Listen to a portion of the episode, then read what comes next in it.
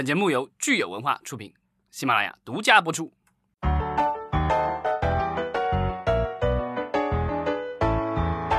欢迎大家收听新一期的《影视观察》，我是老张。大家好，我是石溪。今天是四月二十三日，礼拜四。这个首先我们来承认错误了啊！这个昨天，呃，我们聊到呃曾国祥导演的时候，这个我说他拍过《喜欢你》啊，我错了，这个是许宏宇导演。当然他们是同一家公司的，都是陈可辛导演的这个电影公司下面的。秋水和秋雨给我们指出来了哈，就是陈可辛的工作室叫我们，他签约的导演还有文章、吴俊如、林爱华等等。当然最成功的作品就是陈可辛和曾国祥的。对，我记得我看过那个陈可辛导演的一些采访，他好像当年和这个曾志伟当年是一起开电影公司的，所以呢，这个也算是提携晚辈了。好，那在更正完了之后呢，我们来说说《永不言弃》，四月二十日在爱奇艺上线了。呃，之前我跟大家说，我想我要去看一下，但是没想到，万万没想到，会员还要再交六块钱，所以我就放弃了。这个等于是单部点播了，付费点播，对吧？对，所以如果我们的听友您付了六块钱看了之后呢，可以跟我们分享一下观感。嗯，我实在是觉得没有必要再额外花这个六块钱。嗯，这优爱腾的这个平台，我觉得使用上来说，国产电影这种单部付费的相对少一些，然后比较多的是好莱坞的有一些新片，然后他们会让会员做这个单独付费，比如说五块钱、十块钱，你付费了以后可以看，这个是之前是会有的，但呃，这种等于是国产新片哇，然后完全没有上过院线，然后直接上网络，然后现在直接要付钱，这个我觉得还挺少见的，因为之前的网大什么的，其实。网大我看过的，好像没有单部付费，几乎没有单部付费的，全部都是这个，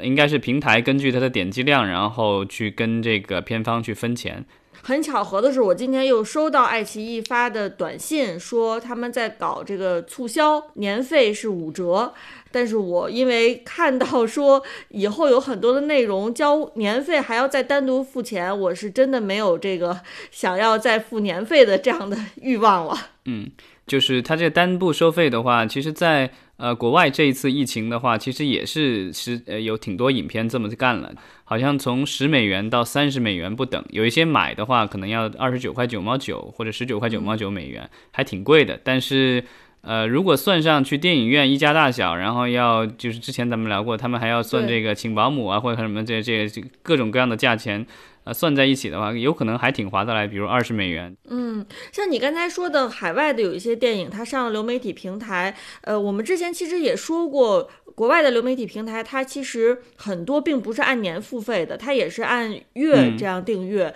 我觉得我们国内的平台，因为它很多是买的年费会员，其实我就觉得，那我还不如就是不要一次性买年费。我如果是以后有头部内容，真的，比如类似于像这个。夺冠这样的哈，或者是我呃，我和我的祖国，那我到时候再根据我喜欢的内容再去决定我要不要买交一个月费会员，然后再单独买单片，就是买年费，其实我觉得实在是太没有必要了。嗯，对，就满年费的话，我觉得就是有可能平台对满足用户的一些需求的话，可能没有那么积极了，因为他至少知道你接下去的至少几个月甚至十来个月。都是他的用户，他不用担心说你中途退出，对吧？这个我还没听说哪个平台是说你买了这个呃年卡什么以后还能够中途退的，他能把那个钱退一部分给你，我好像没听说。基本上上了贼船你就下不来了。对对，但是其实呃，类似于像亚马逊 Prime 的话，它你如果是买了它的那个年会员的话。你如果中途退出的话，它是要把剩下的钱得要退给你的，它按比例计算，然后退给你。哦，所以它其实是可以退费的，但这个真的是在我们国内的几呃优爱腾是从来没听说过的。对，所以看起来其实我们这边的平台的售后服务还是很有很与这个海外的平台相比，还是有一定差距的。但咱们的这个就是平台的话，其实上新的速度也还还也还比较快了。但是，呃，咱们现在国内的这个流媒体平台主要的问题在于就是可能内容的话，基本上现在主要大部分是国内的内容了，就没有像这其他的海外的平台的话，他们有多语种的，有西班牙语，有各种呃意大利语什么各种语言的这个版本的这个不同的剧集和电影都能上线。咱们现在国内的话。呃，来源可能相对单调一些。是，那既然说到流媒体平台，我们今天就来讲一讲奈飞和迪士尼最新的进展哈。因为奈飞的第一季度财报刚刚出来，然后迪士尼呢又刚刚突破了五千万订阅人数的大关，所以我们今天就梳理一下奈飞和迪士尼到底近况都如何。对奈飞的话，它公布了是今年的这个第一季度，他们增加了会员有一千五百七十七万，全球的这个流媒体的付费用户总数达到了一点八亿。是它其实增长了一千五百多万，是远远高于之前的预期的。因为预之前预期的可能才九百多万，然后现在的话就是几乎呃没有翻倍，但已经一一倍多了，一点五倍以上。这个我觉得可能是算是。乘着疫情的东风吧，当然这个这样的事情可能也不是不是大家所能预想到或者是想要的这样的一个结果。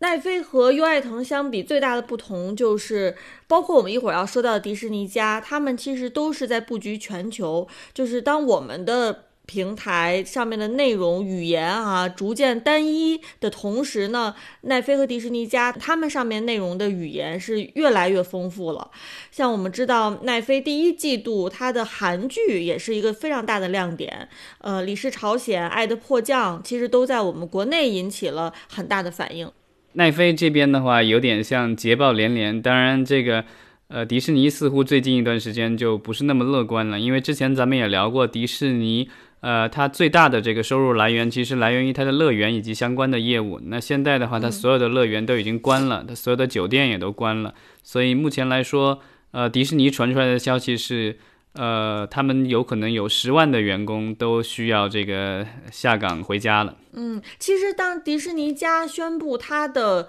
呃用户突破五千万的时候，它的当天的市值是有小幅的增长的。当然，后来呢又被呃奈飞反超。目前来说是短短时间的超越，但是如果这个疫情继续扩大的话，那我觉得这个奈飞稳坐第一的这个机会还是比较大的。嗯，迪士尼这五千万的会员呢，也像奈飞一样，它是来自于全球各地的。它其实从三月份开始已经登陆了英国、法国、德国、意大利、西班牙和很多的欧洲国家。对，而且它的这个很厉害，因为你想奈飞的话，已经耕耘了那么多年，然后才一亿八千万的这个用户，对吧？然后它现在就是才几个月的时间就已经达到了五千万了。对，其实现在它其实比较没不不大有利的一个方面就是说，呃，它的这个新的原创作品目前来说上线的其实并不多，呃，而且由于疫情的影响，很多这个就是。呃，受到大家期待的一些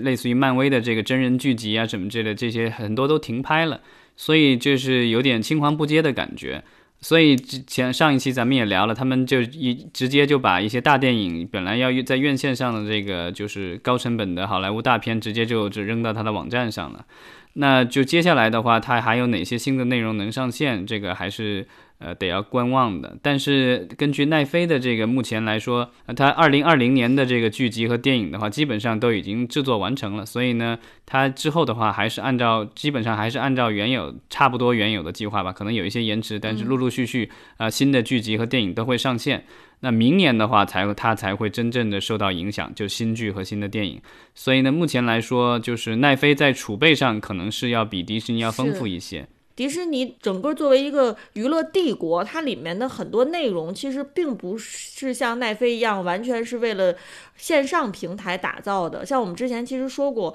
它有很多的电影造价非常的昂贵，它不愿意一上来就放到视频平台上给大家看，它还是要进电影院的。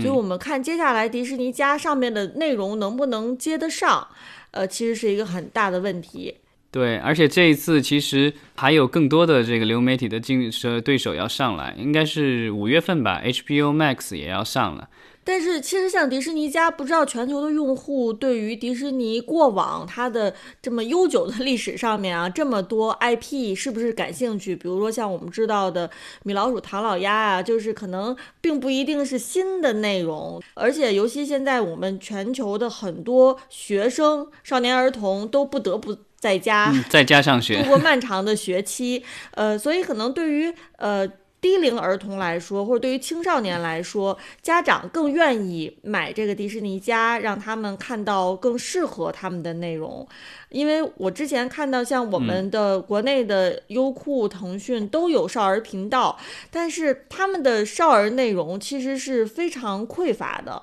嗯，迪士尼家的话，我我试用了一下，其实它有一个，它有特，它有一些这个特别有意思的这个功能。因为迪士尼的话，号称的都是说合家欢嘛，但是呢，他收购了一些公司，然后呢，他现在其实福斯的一些电影也放在了他的网站上，迪士尼家的这个网站上。呃，其中比如包括了这个《阿凡达》，然后我去试看这个《阿凡达》的时候，我就发现。阿凡达的话，它提供了两个版本，一个是正常的在院线上映的那个版本，里面的话，虽然那个电影我印象当中它应该是 PG 十三，嗯，不是不是限制级，所以里面没有什么特别的裸露什么的这个东西，但是毕竟它是一个动作的，所以里面它呃有一些这个呃语言，还有一些就是这个画面的话，其实不适合低幼儿，所以它有两个版本，一个是给。一个是正常版本给成年人看的，另外一个还有一个是他把一些不适合小孩的内容进行了删改的一个版本。嗯，很多家长如果买了奈飞的会员，或者以后买 HBO 的会员，可能就要好好想一想，要不要给自己家的孩子再单开一个迪士尼的会员了。